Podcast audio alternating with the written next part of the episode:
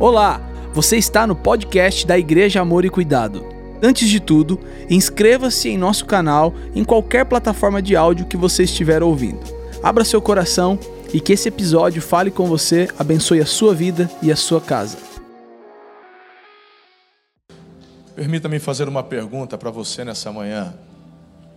Que direção a sua vida está tomando?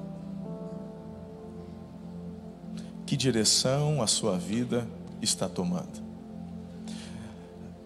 Bem, talvez, talvez, para um adolescente, ele sinta um pouco de dificuldade de pensar e refletir sobre a profundidade dessa pergunta, não é? Mas, em dias atuais, o frenesi é tamanho os anseios, as angústias e as ansiedades se avolumam e se multiplicam que até mesmo um adolescente possa se ver em uma situação onde ele chega à conclusão: eu estou perdendo tempo. Perceba? Mas nesse horário da manhã nós temos pessoas já maduras, experientes, alguns vivendo estações bem distintas em suas vidas, alguns já pais, alguns vovôs, vovós. De repente você olha para trás e começa a se lembrar de sonhos que tinha quando eram jovens. Queriam construir tantas coisas, realizarem tantas coisas, e de repente você já passou dos 40 e fala: que rumo minha vida está tomando? É como se só encontrássemos o alvo, a felicidade, a satisfação quando encontramos aquilo que estávamos almejando. Talvez por um pai, uma mãe que colocou para você objetivos de vida. Você tem que ser doutor, você tem que ser não sei o quê, você tem que bababá, babá. E de repente você se vê nessa angústia, trabalhando, correndo, fazendo. Deixa eu te falar uma coisa, o tempo passa mesmo, meu. E de repente você já está trintão, quarentão, cinquentão. E de repente, parece que do nada, mas nada é do nada, e você é tomado por uma angústia que te consome, que nem Rivotril dá conta, nem ansiolítico resolve. O pessoal mergulhando cada vez mais em remédios, tentando fugir de algo que não é patológico apenas, é fruto e resultado de escolhas e decisões equivocadas que foram feitas lá atrás.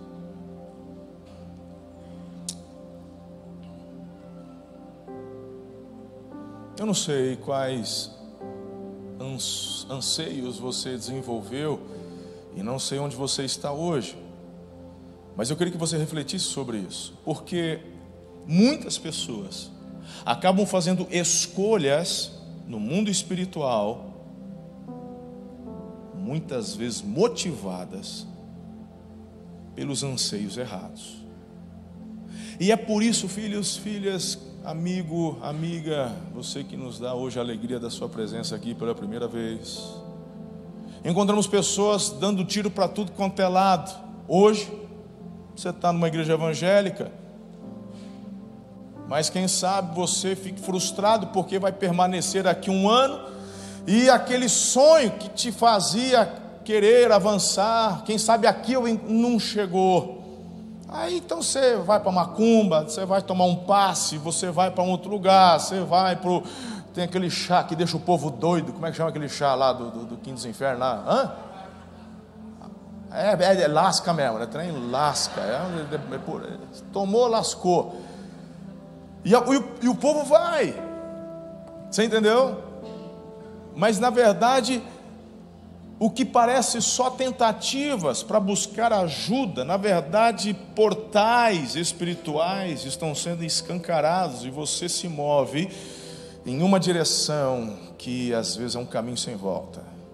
Eu já vi algumas reportagens e às vezes está na moda esse do Lasca, do Asca, não sei o que desse chá. Alguns jornalistas não, vão lá para fazer um teste, para mostrar o que é. E o cara toma, meu irmão, e ele nem percebe, ele está achando que está tendo só um, uma experiência com um chazinho diferente. Mas na verdade, sem perceber, ele abriu um portal e a vida se torna um inferno a partir daquilo, porque ele deu base, ponto de apoio para o maligno, para os demônios entrarem. Que rumo a sua vida está tomando? Com que você está se envolvendo?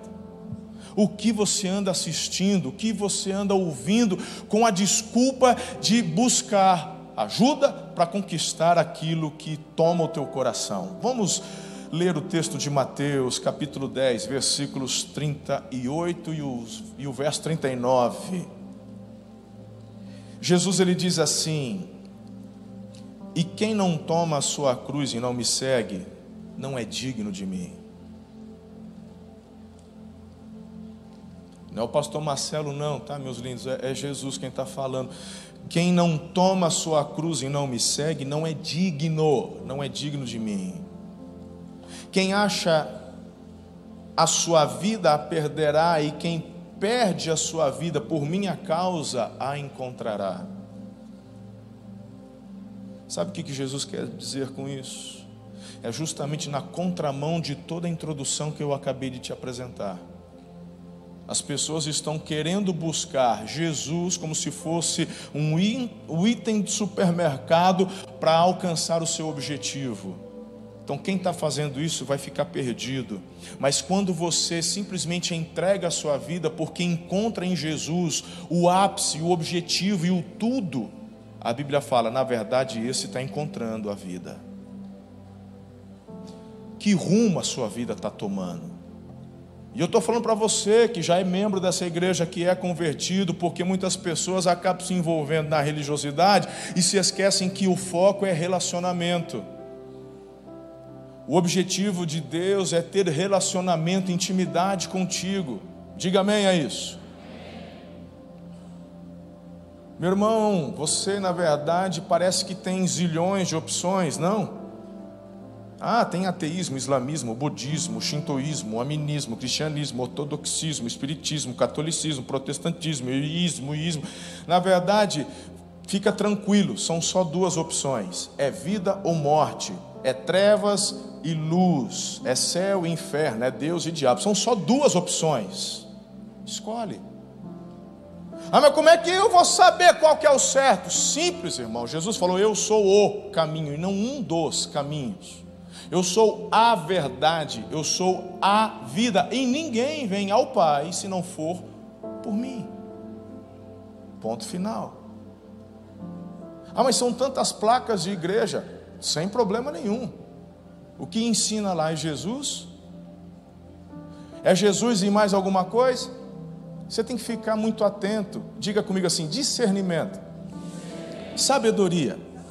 A Bíblia fala que quem tem falta de sabedoria é só pedir a Deus que a todos dá liberalmente, mas não peça com dúvida, tenha certeza, peça que Ele vai dar. É simples. A estratégia do diabo, tem uns doidos, né, irmão? Que são os adoradores de Satã. Tem, tem, tem doido para tudo. Tem. Mas tem gente que ele, na verdade, ele quer fazer o certo. Então, para esses, o diabo ele tem que dar uma roupagem diferente. Ele não pode aparecer igual aparece nos filmes de terror.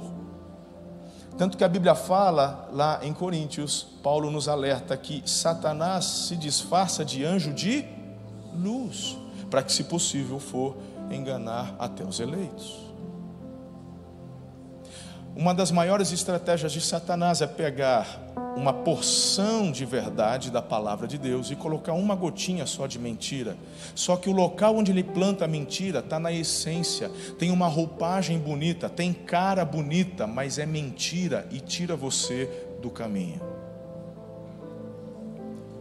Se para você ter relacionamento com Deus, você tem que gostar de Jesus, mas tem também que fazer isso, aquilo, aquilo outro, meu irmão, olha a gota de mentira. Porque quando, te, quando se é acrescentado algo para você fazer, para ter a salvação, você anula a graça. E a graça é um conceito que não pode ser quebrada, não pode, ponto final. Pela graça sois salvos pela graça, não vem por obras, para que ninguém se glorie, é dom de Deus, é, é presente. Aí tem gente que fala, ai, mas eu, se eu ensinar isso na minha igreja, né, então o povo ele vai, ele aceita Jesus, mas vai fazer as coisas erradas. não entendeu nada, irmão. Porque quando eu conheço a graça, quando eu sou salvo pela graça, quando o Espírito Santo vem habitar em mim, quando eu olho para Jesus, meu Deus, eu, eu, eu, Ele é a minha referência agora. Tudo o demais que realizo e faço na minha vida vai estar debaixo do meu propósito maior, que é servir ao meu Deus. Quando o teu pastor aqui te incentiva a viver uma vida próspera, eu não estou usando Jesus para ser próspero, mas porque Jesus é o meu Senhor, eu vou caminhar na direção da prosperidade, porque não apenas eu vou ser abençoado, mas aqueles que estão ao meu redor também serão impactados e abençoados. É cumprimento de propósito. Faz sentido? Então, cuidado com as gotas de mentiras que são colocadas em tantas filosofias, gente. Tem cara, tem cheiro, tem aparência de Deus, mas não tem nada de Deus. Não tem nada a ver. Provérbios 14, 12 diz: Há caminho que parece certo ao homem, mas no final conduz aonde, gente? A morte. Pelo amor de Deus, está na hora de entendermos e ajustarmos os nossos passos em direção a Jesus, o autor e consumador da fé. Por isso que vem a pergunta: que direção a tua vida está tomando? Se a direção da tua vida não é a cruz de Jesus, se a direção da tua vida não é servir, adorar, amar a Jesus, a tua vida está tomando uma direção equivocada. Você está perdendo tempo vindo à igreja se a tua vida não é impactada quando você sai destas quatro paredes, se aquilo que você recebe aqui não influencia você lá fora, você está perdendo o seu tempo, você está vivendo uma religiosidade vazia, você está vivendo uma mornidão.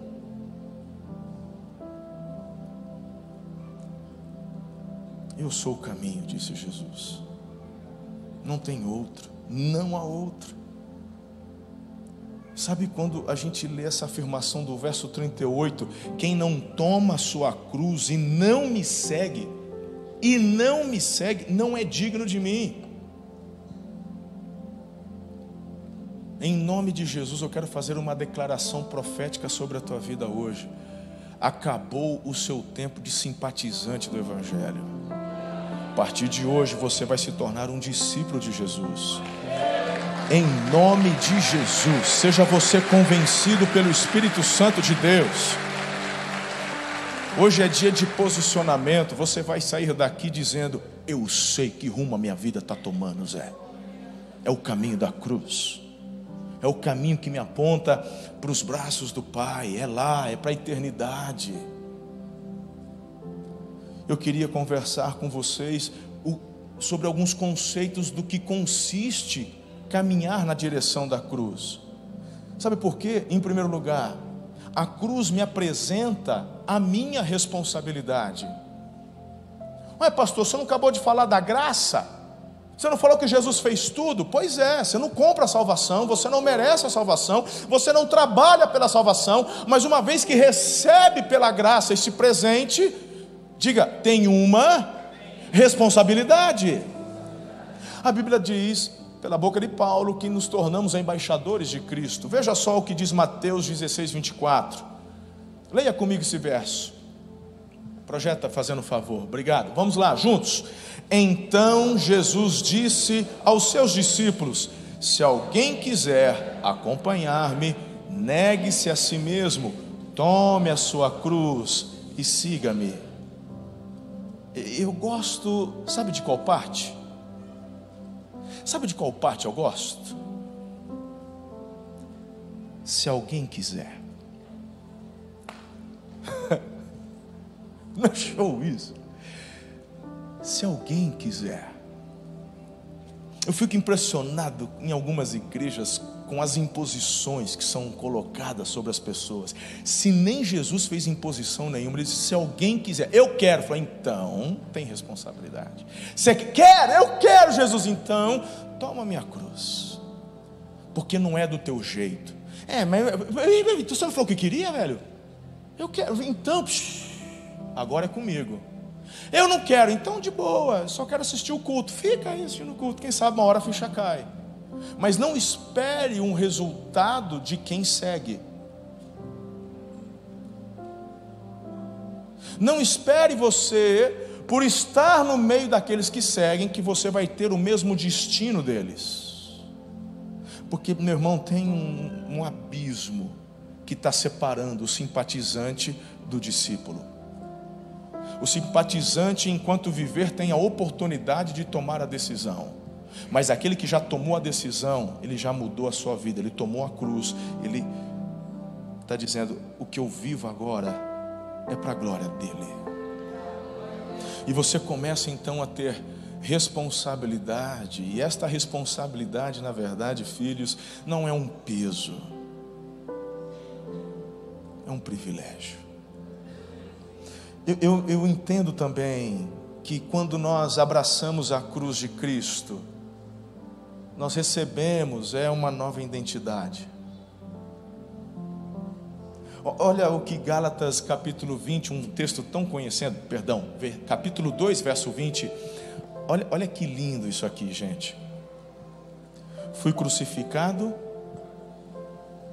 fui crucificado com Cristo. Assim já não sou eu quem vive, mas Cristo vive em mim. A vida que agora vivo no corpo, vivo-a pela fé no Filho de Deus, que me amou e se entregou por mim.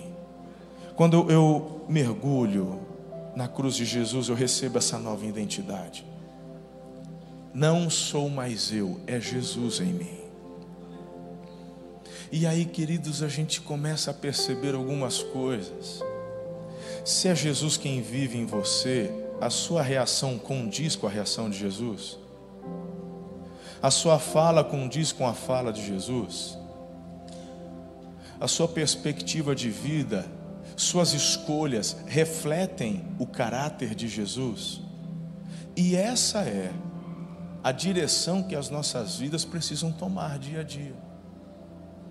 É, é mirando nele. É aí quando você fala assim: Ah, eu já estou bem, já aprendi bastante, já estou na igreja há cinco anos. Isso é demais. Eu nasci numa igreja e continuo aprendendo.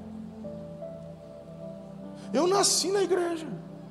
Sou pastor desde onde fui para o seminário em 97. Sou pastor desde o ano 2000. Trabalho com gente. E eu, todos os dias eu tenho uma experiência nova com Jesus. Ontem, estava fazendo um pedalzinho, estava só eu e o seu Luiz Leão, ouvindo uma música, uma... o Espírito Santo vem. Eu falei, senhor, eu tenho que parar. Eu tenho que parar, eu tenho que, eu tenho que, eu tenho que falar, eu tenho que gra... eu tenho que falar com alguém. E eu já estava assim, ele nem percebeu, eu estava de óculos de sol, a gente estava no indo para Guararapes ali, na terra, não tinha ninguém, um vento, aquela coisa, os passarinhos, e eu já estava chorando fazia tempo. E, e, e, o Espírito de Deus falando comigo, e, eu, e você reconhecendo, falando, ele te apontando, meu irmão, se eu com 44 anos, dos quais muitos deles já como pastor, se eu continuo aprendendo, que história é essa? Que você já sabe tudo que você não precisa de um líder, que você não precisa participar de uma célula, que você não precisa vir numa conferência, que você não precisa. Que história é essa? Quando nós mergulhamos na cruz, eu recebo uma nova identidade. E quem é que pode dizer para mim, depois de 100 anos de idade, dizer que já tem identidade completa, plena, em termos de toda sua plenitude no exercício, como sendo igual a de Jesus? A gente continua aprendendo, gente. Diga comigo, a cruz de Cristo, ela me apresenta uma nova identidade. E esse é o desafio que nós temos na vida cristã. Salvação não se ganha aos poucos, eu já sou salvo, mas a minha vida cristã, constantemente, ela precisa avançar e crescer. Isso é o ser cheio do Espírito é a plenitude do Espírito. Ninguém que é cheio do Espírito Santo permanece cheio para o resto da vida se não for intencional, se não for diário, se não houver uma luta constante contra a própria carne, senão vai sucumbir, gente. Não dá certo. é uma questão de matemática, é uma questão de lógica. Não precisa levantar a mão, mas quantos de vocês começaram do zero, construíram alguma coisa, hoje estão bem financeiramente, construíram uma loja, uma empresa, algo do tipo. Você pode falar, eu não preciso mais trabalhar, que eu estou sossegado. Não, você tem que acordar cedo, você tem que fazer novos cursos, você tem que entender o mercado, você tem que para pelo menos manter o que você tem. Eu estou errado, irmão? Ah, eu estou certo. Por que, que você acha que na vida cristã seria diferente? Por que, que você acha que seria só entregar a vida a Jesus e os seus problemas vão desaparecer de uma hora para outra? Que você não tem compromisso, que você não precisa fazer nada, que você não tem que lutar contra a carne? Que, que história é essa? Ah, porque eu voltei do face a face, eu fui batizado no Espírito. Ah, porque eu oro em língua, porque eu tenho revelação, porque eu tenho profético, porque eu ponho a mão, as pessoas são curadas. E está cheio de pastor, irmão, que orou e morto ressuscitou, e depois ele mesmo morreu nos braços de uma adúltera. Está cheio de profetisa do coque, que Deus usou para revelar até número de RG mas caiu no próprio pecado do orgulho, está distante do Senhor. Ai de mim, Marcelo Toschi, se não buscar todos os dias a palavra, a plenitude do Espírito e mortificar a minha carne na cruz de Cristo, ai de mim, ai de mim.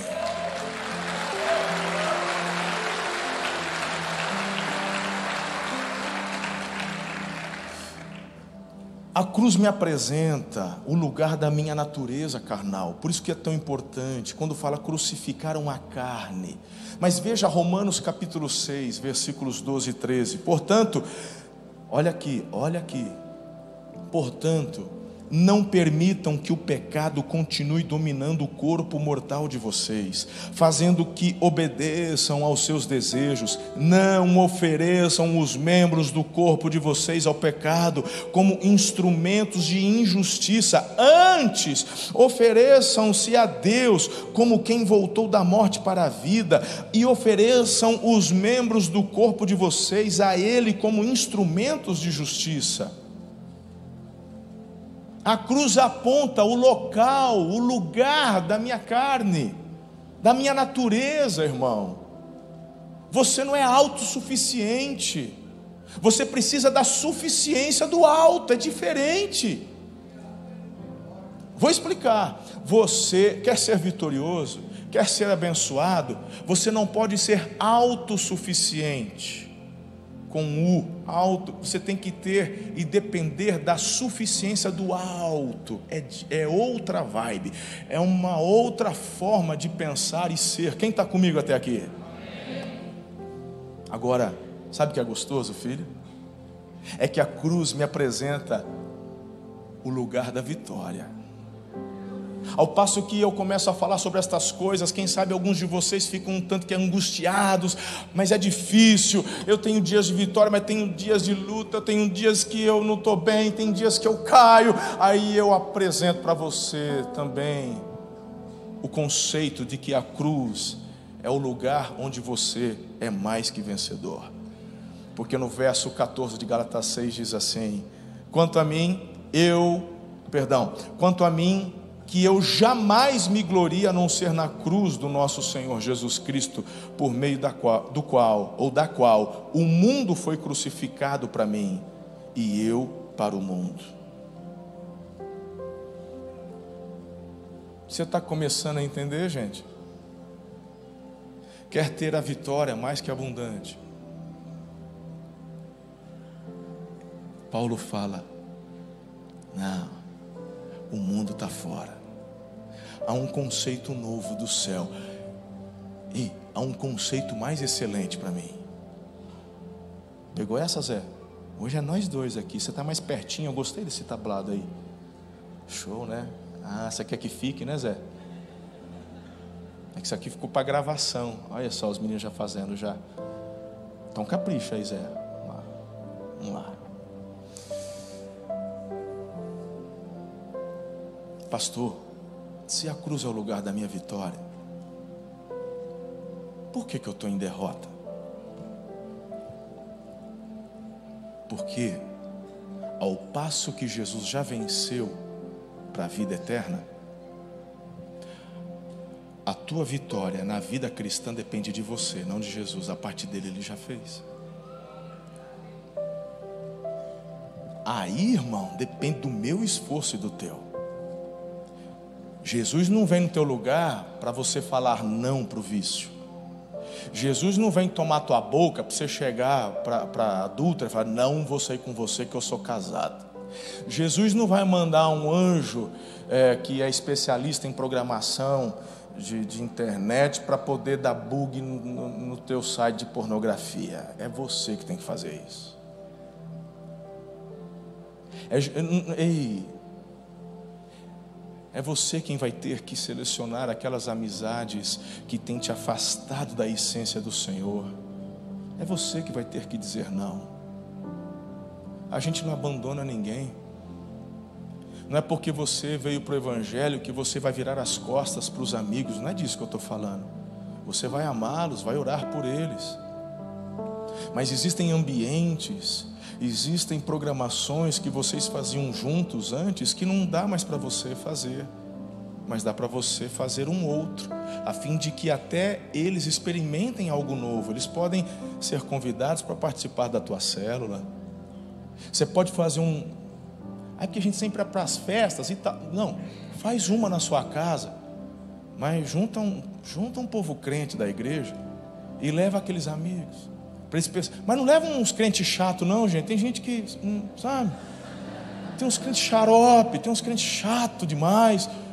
Escolhe um povo normal. Quanto mais cheio do Espírito, mais normal você é, né? Tem uns crentes que é chato demais. Mais parece fariseu que crente. Escolhe uns amigos crentes de verdade, que tem alegria do Espírito. E aí leva esses amigos para dar uma churrasqueada lá e tal, para eles perceberem que a alegria do Senhor flui de, de uma forma tão natural. Quem está entendendo? Você não é termômetro, você é termostato. Tem crente que quer ir lá, não, porque lá eu vou ser luz. Não, se você está no ambiente de trabalho é uma coisa. Agora, se você sai, meu irmão, você deixa, por exemplo, um culto de domingo para assistir um pagode na Expo, falando que você vai ser luz ali, você quer enganar quem? Você pode na Expo ver os cavalinhos, você pode até ver um. Ah, escolhe o que você vai ouvir. Você pode no parquinho, ah, tem um show lá bacana, tem não sei o quê. Mas tem, tem umas coisas que não dá. Não, porque eu vou lá ser luz. Não, tu está tu tá querendo ser termômetro num lugar onde o termostato não funciona. E você não é termômetro, você é termostato. Você é quem determina a temperatura do ambiente. Então, ter sabedoria é você saber qual é a sua identidade na cruz.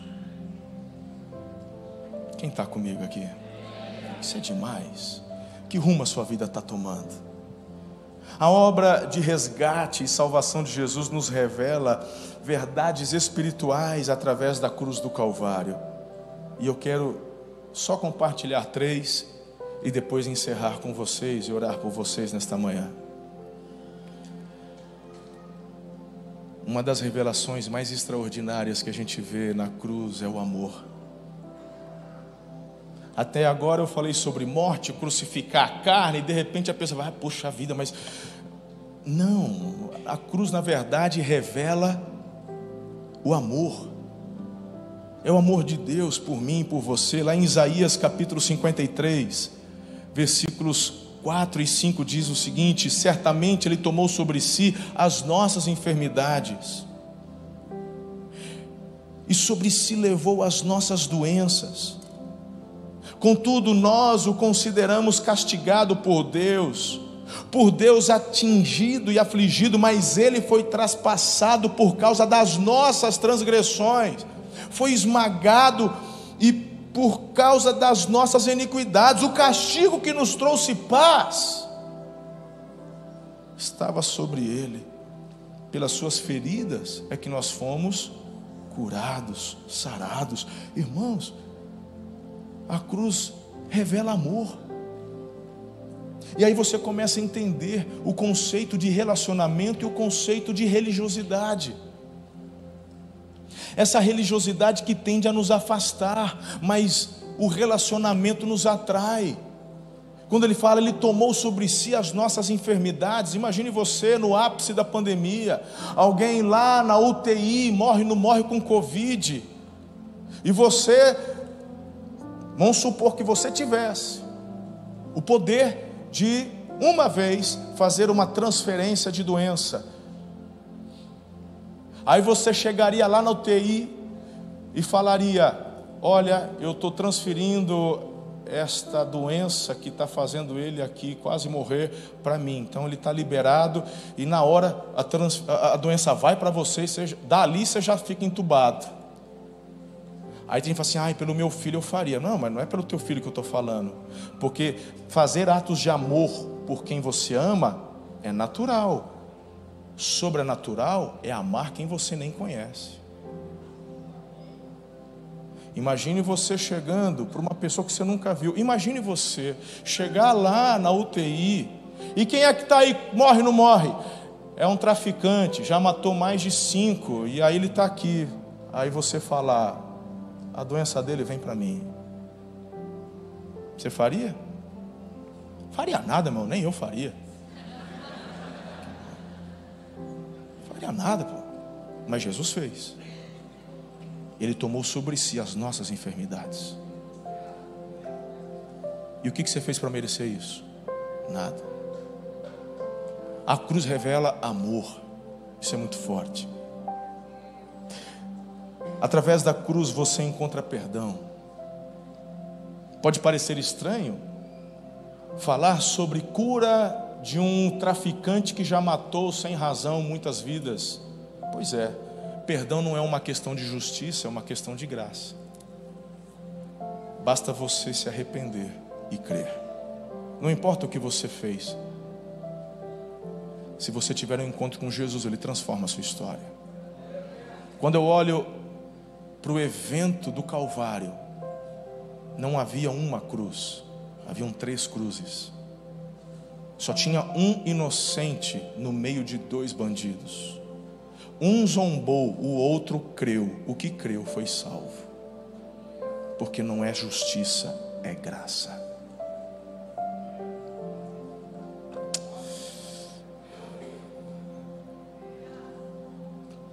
Romanos capítulo 6, verso 6 diz assim: Pois sabemos que o nosso velho homem foi crucificado com ele, para que o corpo do pecado seja destruído, e não mais sejamos escravos do pecado, pois quem morreu foi justificado do pecado. Justificar é tornar justo. Enquanto você ficar batendo no peito e dizer assim, irmão, eu, eu não sou perfeito, mas eu também não sou igual àquele. Ah, eu não sou perfeito, mas também nunca fiz mal para ninguém. Você não entendeu ainda. Você, você ainda não ouviu de fato o Espírito Santo. Ou melhor, talvez, talvez não. Certamente você ouviu, você só não foi convencido. Você não se permitiu ser convencido por ele.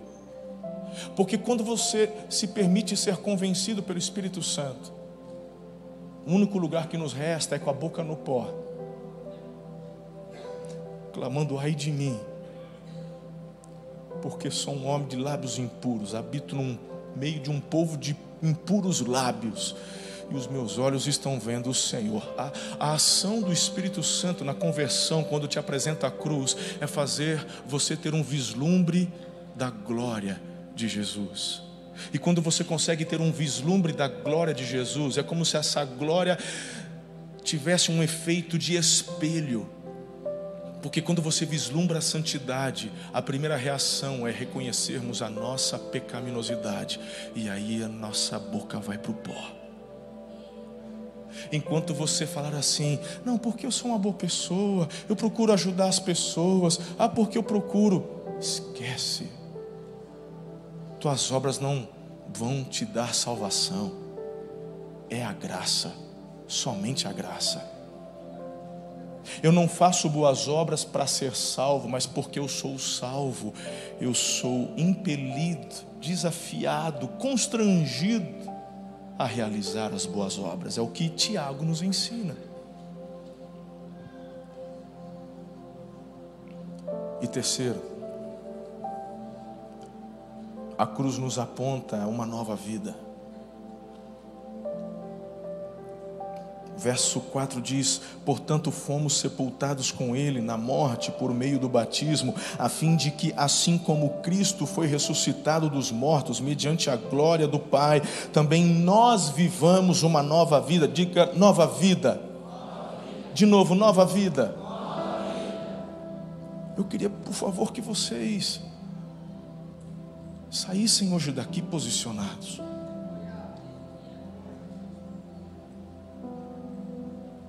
Posicionados. Quando falamos de restauração, de reconciliação, a gente está falando de uma nova história. Quando uma esposa trai o marido ou um marido trai a esposa, e aí a verdade é colocada sobre a mesa e o perdão é liberado. Falou: Não, eu vou te perdoar, nós vamos continuar juntos, vamos, vamos, obrigado. Eu estou muito arrependido. Você está arrependido? Estou, eu estou muito arrependido. Que bom, é uma nova história. Vamos, vamos ajustar, vamos consertar o que fizemos de errado, o que nos levou. A, ótimo, combinado, combinado. Vamos, amém, amém. Só que aí você sai deste encontro e na segunda-feira, mas você não apagou o número da amante do, da tua agenda. Você tem um perfil falso no Instagram e onde você segue. Vocês trocam e-mails.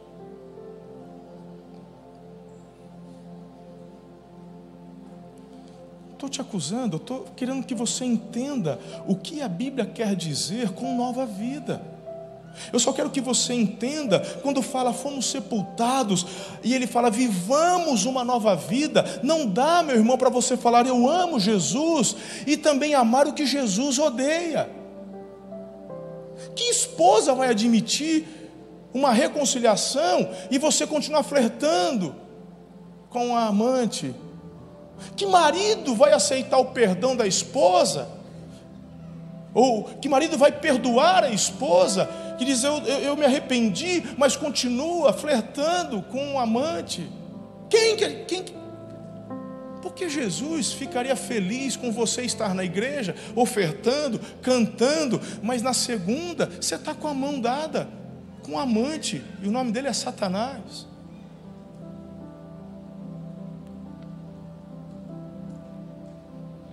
Fazendo o que ele ensina, fazendo o que ele coloca. Como que não, nova vida é diferente? Aqueles que estão em Cristo são novas pessoas. As coisas velhas eu estou deixando para trás. Eis que tudo se faz novo. Porque agora eu sei que rumo a minha vida está tomando.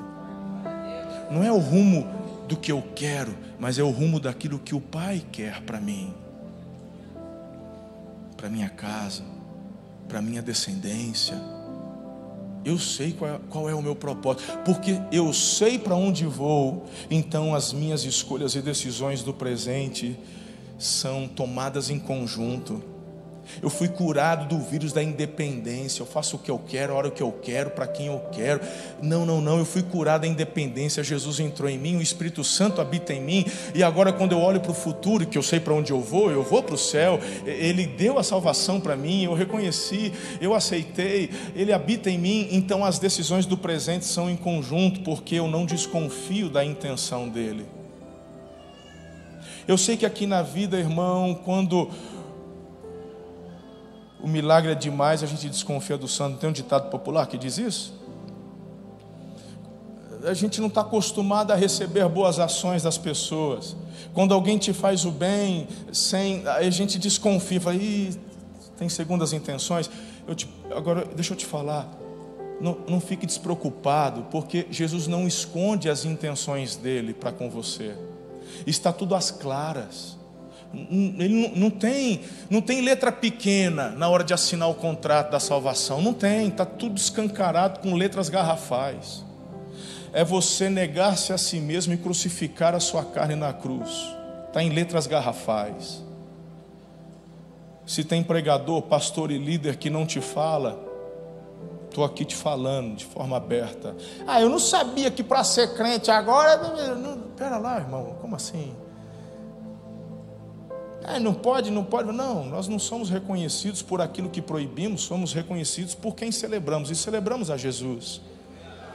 Não sou eu quem vou te proibir de fazer nada, é a Bíblia que fala que você faz o que você quiser, mas nem tudo convém. Só que você tem ouvido mensagens: quer viver abundância? Quero. Quero viver prosperidade? Quero. Quer viver os seus melhores dias, meses e anos? Quero, quero, quero. Então faz o que Ele está mandando você fazer. Isso é tomar a cruz dele.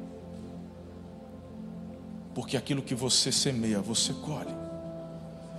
É a cruz que aponta o caminho da frutificação e não das tuas vontades da carne. Você não pode dar certo na vida ignorando a mensagem da cruz. Não tem como. João capítulo 12, verso 24 diz: Digo verdadeiramente que se o grão de trigo não cair na terra e não morrer, continuará ele só, mas se morrer, dará muito fruto. Aquele que ama a sua vida a perderá, ao passo que aquele que odeia a sua vida neste mundo a conservará para a vida eterna. Jesus está dizendo: quando eu me entrego a Jesus, é como o grão de trigo que, quando vai para a terra, ele morre, ele tem que morrer para brotar. Quer viver o extraordinário, a multiplicação, a frutificação, morra para você e viva para Jesus. Viva para Jesus. Se você quer frutificar, precisa morrer. Eu costumo brincar quando o pessoal vai para face a face, quando tem um momento aqui da saída, na sexta-feira, né? E eu falava assim: Ih, vai morrer, está preparado para morrer? Vai morrer, vai morrer. Tem umas mulheres que não é da igreja. Ó, oh, maridão, se prepare que ele vai morrer, hein? Ai, pastor, que isso? Fica com medo. Não, você vai entender, fica tranquilo. Ele morre, mas volta melhor. Porque quando nós morremos para nós mesmos, a vontade do Senhor ela é potencializada em nossas vidas. Diga amém. Colossenses capítulo 3, verso 5.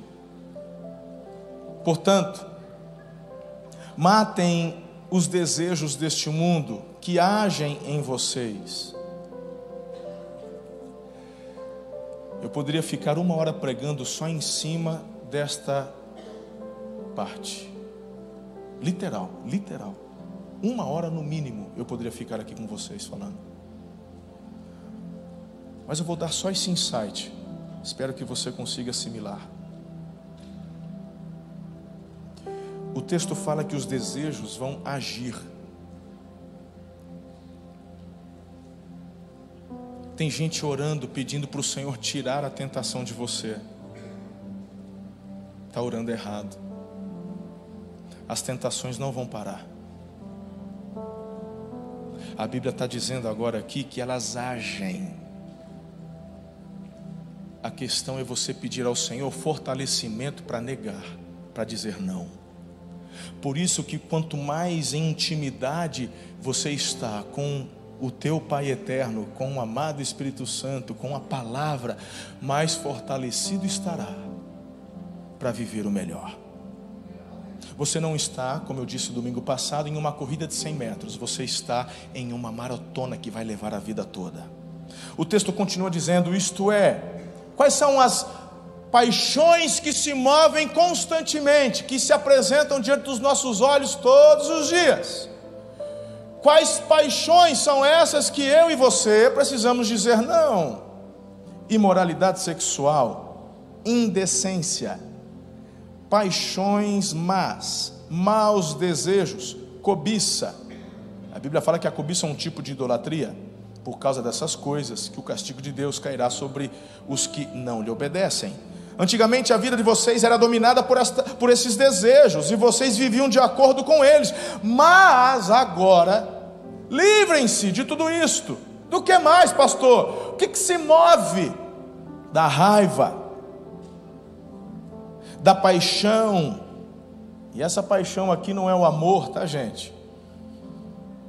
Dos sentimentos de ódio, que não saia da boca de vocês nenhum insulto, nenhuma conversa indecente, não mintam uns para os outros, pois vocês já deixaram de lado a velha natureza com os seus costumes. E aí o apóstolo Paulo diz: se revistam com a nova natureza, a nova identidade que a cruz lhe confere. Essa natureza é a nova pessoa que Deus, o seu Criador, está sempre, reno... sempre renovando, para que ela se torne parecida com Ele, a fim de fazer com que vocês conheçam ou o conheçam plenamente. É forte ou não é? Diga comigo assim: a vida cristã requer escolha e decisões diárias até o fim da vida. Então,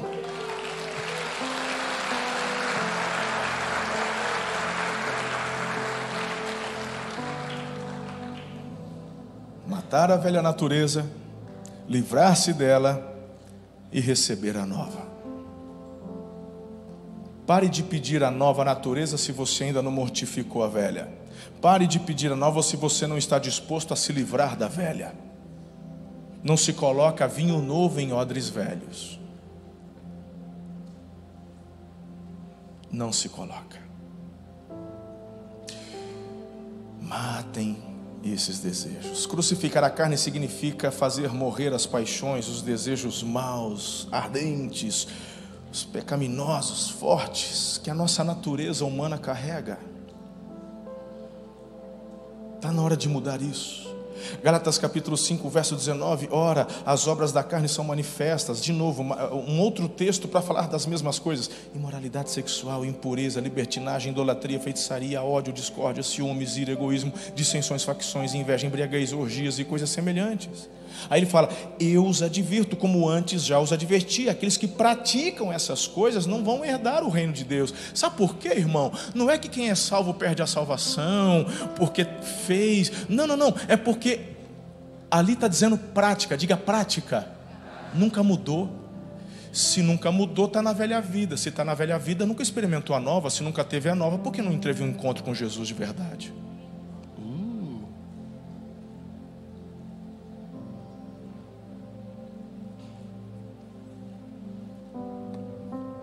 Quando você tem um encontro com Jesus, a vida nova se manifesta, as coisas novas começam a acontecer. Nós já nos tornamos pós-doc em vida cristã, acabei de afirmar na introdução, eu continuo aprendendo. Mas eu estou na classe, irmão, estou me esforçando. O problema, meu irmão, é você chegar e ouvir alguns líderes, onde fala da hipergraça, onde você faz o que quiser e nada altera o seu futuro. Jesus já perdoou todos eles. Em termos de salvação, se você de fato entregou sua vida, é isso, está salvo, ok. Mas as minhas atitudes revelam a minha escolha. Se eu continuo nas práticas de anterior, as práticas da vida anterior, da velha vida, que Jesus é esse que eu conheci? Porque o Jesus que Paulo conheceu disse que o amor foi tão grande sobre ele que o constrangia. Isso. De verdade, filhos, eu espero que a mensagem desta manhã te traga uma crise. Uma crise e que esta crise permaneça até o final da tua vida. Que você nunca mais perca essa crise. Você fala, pastor, que crise é essa? Estou até com medo, senhor está profetizando crise, é maldição na minha vida. É a crise, irmão, de querer ser melhor hoje do que você foi ontem. A crise de quando se deparar com a glória de Deus, seja no teu carro, seja no meio de uma estrada de terra andando de bicicleta, seja num culto como esse, a presença de tocar de um jeito e você fala: Senhor, me perdoe, eu poderia estar muito mais adiante. E você começa a reconhecer que tem tanto ainda para melhorar.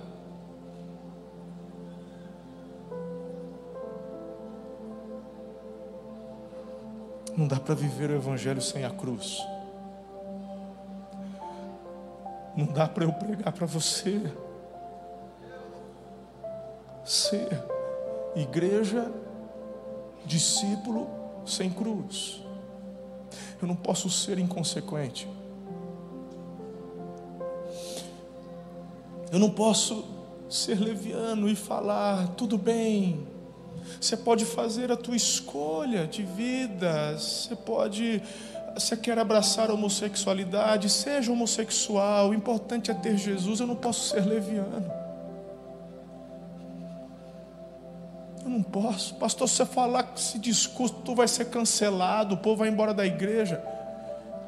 Eu preciso agradar o meu Senhor. Eu não posso ser leviano. Eu não posso daqui de cima falar uma mentira só para te agradar. Eu tenho que te falar o que a palavra fala. Para mim é tão difícil, pastor. É uma luta que eu tenho. Então bora lá, eu também tenho as minhas lutas. E eu estou te dando o caminho da vitória, que é a cruz. É negar a própria carne e vivendo a cruz. Você quer viver a abundância, a prosperidade, você quer viver o caminho desta vitória é a cruz de Jesus, é, dizer, é dizendo não às paixões da nossa carne e procurando a cada dia viver essa abundância que Jesus nos oferece.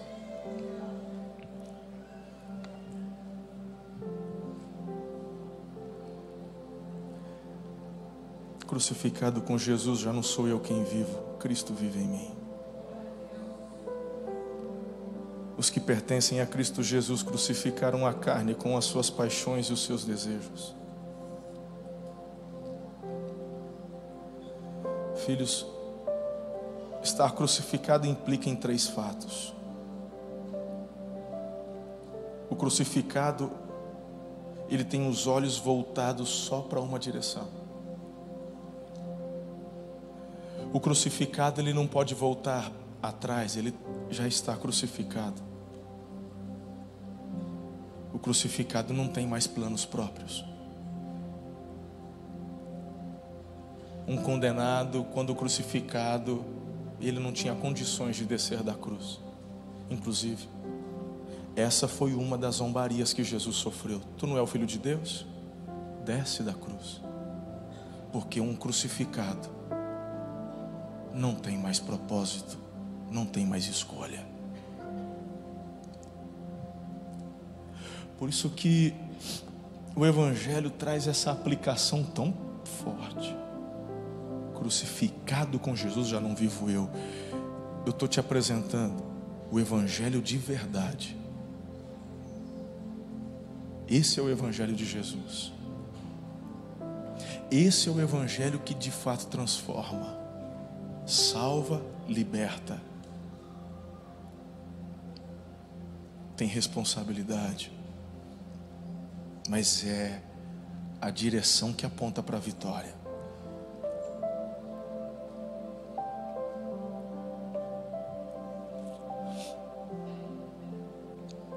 Eu quero concluir nessa manhã te dando uma chave. Talvez alguns de vocês me ouvindo aqui estejam com o coração apertado, dizendo: Pastor, é tão difícil lutar com os meus impulsos. Eu não sei, de repente eu estou falando com alguém que enfrenta problemas com as drogas. De repente eu estou falando com alguém que enfrenta problemas na área sexual. De repente eu falo com alguém que enfrenta problemas de relacionamentos. Eu não sei, eu não sei, não sei. Mas Jesus sabe. Talvez você esteja enfrentando problemas de compulsividade na sua vida financeira. Você não consegue ter equilíbrio. Você não ganha mal, mas você não tem nada e você reconhece que na verdade essa tua compulsividade é porque você não está crucificado nem crucificada, e quando você percebe, você fez o que é errado, e você não consegue distinguir um propósito para isso, mais vale dar vazão ao teu sentimento de agora. Aí você fala, pastor, eu já tentei, mas eu não consigo, o que eu faço? Eu não falei que a cruz é o caminho da vitória? Pois eu creio de verdade nisso. Talvez agora você esteja olhando para esse teu problema, para essa, para esse lado teu, para essa tua carnalidade que tanto te assola, que já te derrotou tantas vezes. Ele parece um gigante, mas eu quero que você tenha uma experiência sobrenatural, agora mesmo, neste momento, de vê-lo se apequenando diante do nome que está acima de todo nome. Eu quero, de uma forma muito simples, fazer você agora tomar uma decisão de fé, porque tudo começa com uma escolha. Como eu disse, as, as, filo as filosofias são as mais variadas, mas tudo se resume a luz e trevas, Deus e o diabo. E o único caminho que te leva a Deus é Jesus não é placa de igreja. Nós, amor e cuidado, somos carteiros levando a mensagem. Somos uma comunidade de fé, uma família. Mas a mensagem é a mensagem da palavra, que fala dessa transformação. Então, eu quero de uma forma muito específica fazer este apelo, porque este é o primeiro apelo. É o apelo para a salvação. Eu tenho certeza que nessa manhã há pessoas aqui que precisam tomar essa decisão de entregar suas vidas a Jesus. Há pessoas aqui que precisam tomar essa decisão de abraçar a cruz e falar: Eu vou, eu vou entregar minha vida a Cristo e viver tudo o que implica viver com Jesus, que é estar crucificado na cruz dele, é não viver mais para mim mesmo, mas viver para Ele. Então, esse é o primeiro apelo. Se você quer entregar tua vida a Jesus, sai do seu lugar, vem aqui para frente. Alguns já vieram. O segundo apelo é para você que um dia tomou essa decisão, mas está distante. Se afastou do Evangelho, mas hoje você, através dessa mensagem, sente que é hora de voltar para o aprisco, é estar em família. Então, se reconcilie com Jesus e com a igreja de Jesus. Sai do seu lugar, vem aqui para frente. Faz isso agora.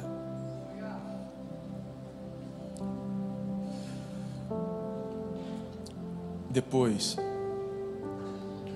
nós vamos cantar. E aí eu vou orar por você que está na pegada, mas que tem tido essas lutas e enxerga estes problemas de uma forma tão grande diante dos seus olhos. E eu disse que você vai ter esta experiência de ver este problema se apequenar diante desse nome que está acima de todo nome, e isso vai acontecer. Mas eu sei que há muitas pessoas ainda que estão aí querendo já tomar a decisão, mas às vezes ficam um pouco constrangidas, e eu sei que leva alguns minutinhos Vem, só vem. Eu vou pedir para a igreja em reverência se colocar em pé. E você tem essa oportunidade. Você que quer entregar a vida a Jesus, vem aqui para frente. Você que quer se reconciliar, venha. Uma vez você tomou a decisão, mas ainda não não se batizou. Por que que você não se batizou? Tome a decisão de se batizar. Vem para cá. Desça as águas. Um dos simbolismos mais lindos é o simbolismo do batismo. Sabe qual é o simbolismo do batismo? Morte para o mundo quando você submerge nas águas. E quando o pastor tira você das águas, o simbolismo é que você está ressurgindo para uma vida nova com Jesus. Então, só vem. Daqui a pouco nós vamos cantar e eu vou declarar essa vitória sobre a sua vida, sobre esse problema, sobre essas lutas que você enfrenta. Há mais alguém? Você que está em casa, faz essa decisão, se manifeste no chat. Os pastores estão acompanhando online. Nós vamos entrar em contato com você. Deixe o seu e-mail, deixe o seu celular, seu WhatsApp. Você está tomando uma decisão ao lado de Jesus. Tem um QR Code para quem está se decidindo ao lado de Jesus. Você será direcionado a uma conversa, a um tempo onde vai ser ministrado. Queremos ajudar você a viver essa nova vida com Jesus. Aleluia. Ninguém mais? Eu sei que tem mais gente. Eu vou fazer uma oração, porque eu tenho convicção no meu espírito que há pessoas relutando. Você quer vir, mas está envergonhada. Eu sei, isso, isso acontece. Eu vou orar. E assim que eu terminar essa oração, é como se você tivesse um fortalecimento tão sobrenatural nas tuas pernas. Estas que estão tremendo, que você quer vir, mas não consegue. Eu vou orar e assim que eu terminar, você vai sair do teu lugar e virá aqui à frente. Porque queremos orar por você aqui, queremos conhecer você e de forma específica orar por sua vida. Deus, cai por terra todo medo, toda vergonha, tudo aquilo que impede esse irmão, essa irmã, essa pessoa de vir aqui e se manifestar de forma pública, expressando sua fé em Jesus. Toda barreira, tudo que impede, cai por terra agora. Nós repreendemos todo o mal, toda ingerência, toda dúvida, toda incredulidade e nós declaramos a manifestação da tua vontade na vida deles, para que vivam o sobrenatural e o extraordinário, em nome de Jesus. Amém. Venha. Deus abençoe, filho. Glória a Deus. Deus abençoe, Deus abençoe. Pode vir. Glória a Jesus. Deus abençoe. Glória a Deus.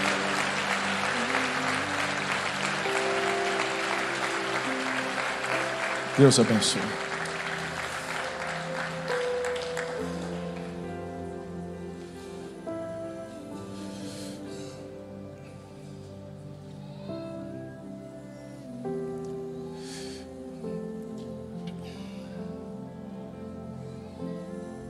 Pessoal do profético, mira, o, o Diego, vem filho.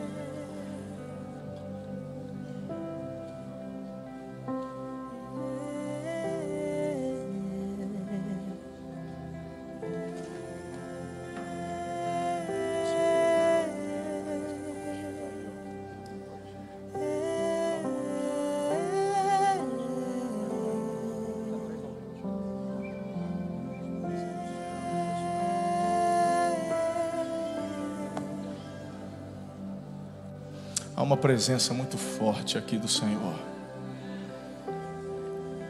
A presença dele cura, liberta, transforma. Eu vou orar por você que está tomando essa decisão hoje. E você pode orar comigo. Pai, eu apresento diante do Senhor todos estes que estão de forma pública expressando a fé em Jesus como único e suficiente Salvador. Palavra foi pregada de uma forma tão clara. Falamos da cruz, falamos de negar, negarmos a nós mesmos e seguir a Jesus. Eles entenderam, eles estão aqui. Escreve o nome deles no livro da vida e batiza-os com o Espírito Santo da promessa. Da mesma forma, sobre aqueles que estão se reconciliando com Jesus e com a igreja dele. Pai, vem e faça novas todas as coisas. Restaura a alegria, a esperança. Apontem-lhe, Senhor, um futuro, um propósito.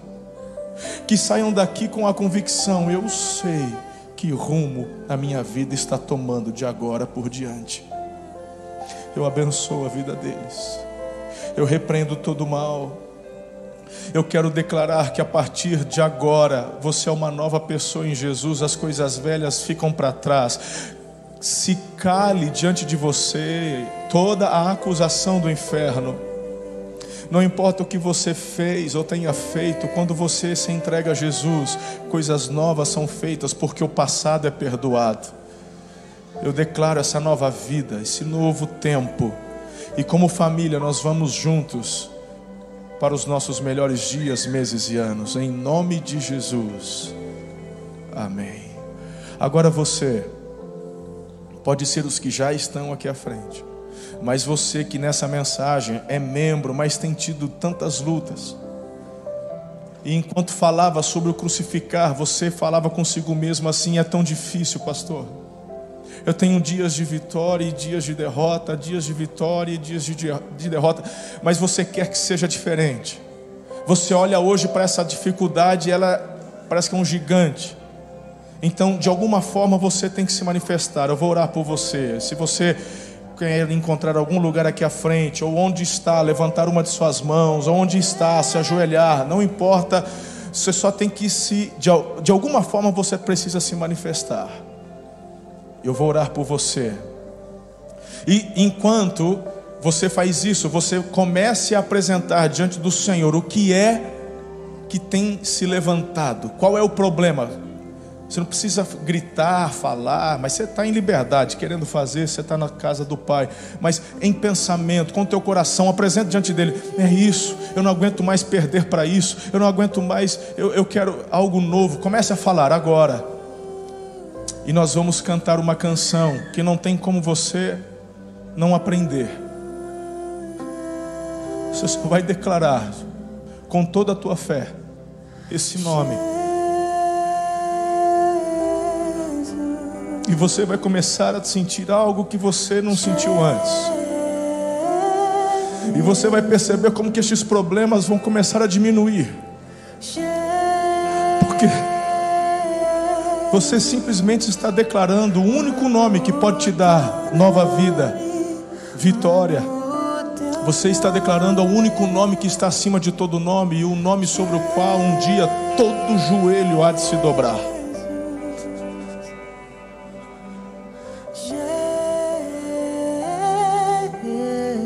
Não tem como errar, só declare o nome de Jesus, faz isso. Feche os seus olhos e declare: ninguém está olhando para você. Isso é fé. É você e o Senhor. Amo teu nome. Jesus.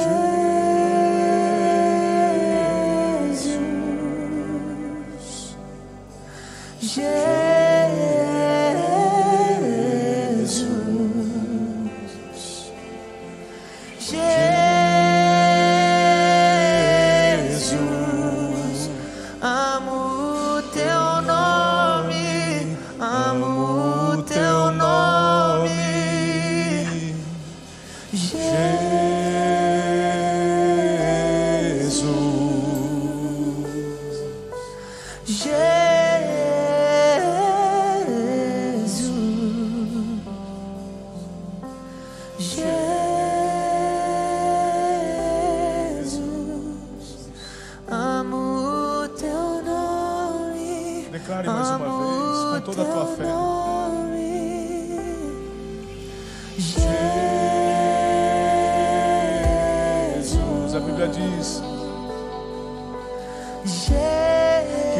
Você clama, Ele escuta. Mas clame de todo o teu coração.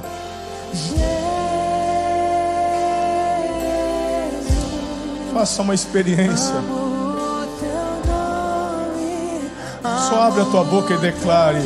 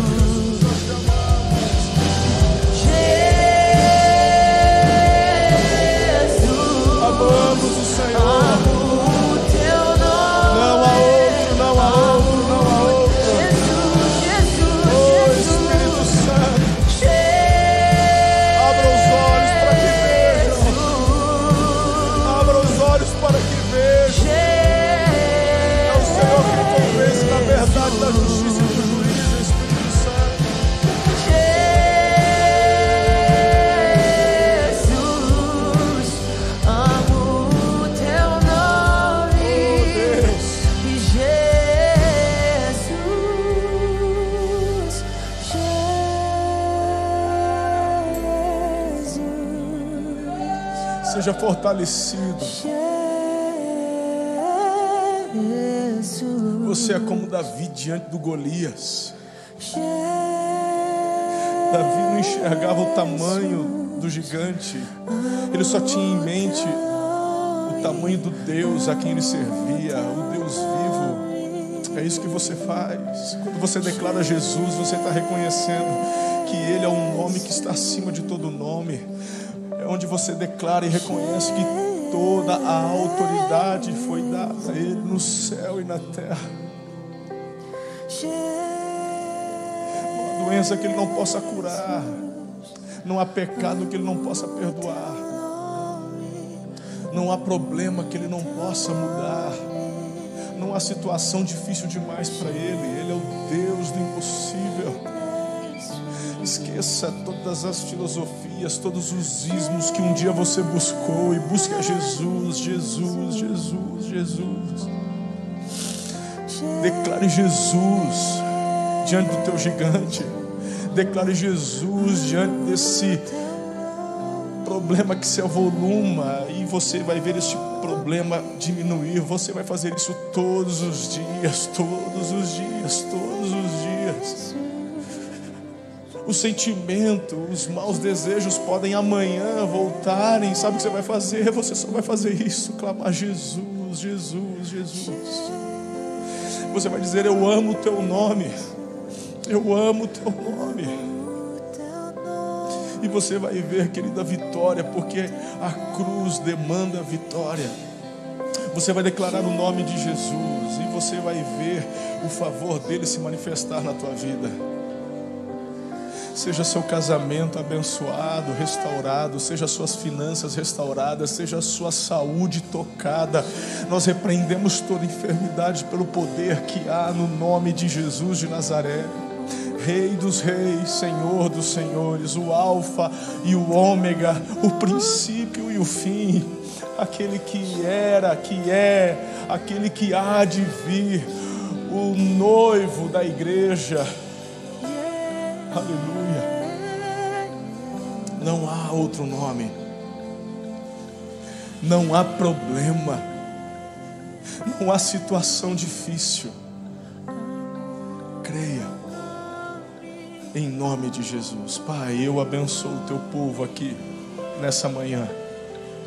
E eu uno a minha fé à fé dos meus filhos e dos meus irmãos. E eu quero declarar a vitória a vitória sobre essa dificuldade, sobre este problema, nós declaramos mesmo, Senhor, o sobrenatural. Toda doença é repreendida, toda enfermidade é repreendida. Coloca, Senhor, um sorriso nestes lábios, enxuga toda lágrima. Dê, Senhor, um direcionamento. Eles vão sair daqui crendo, eu sei que rumo a minha vida está tomando. A minha vida tem o rumo da cruz de Jesus e esse rumo me outorga vitória. Eu vou para os meus melhores dias, meses e anos. Eu assim abençoo a vida de vocês em nome de Jesus. Amém. Muito obrigado por ter ficado conosco até o final. Se este conteúdo abençoou a sua vida, compartilhe com todas as pessoas que você conhece. Siga-nos também em nossas redes sociais, arroba Amor e Cuidado. Deus abençoe.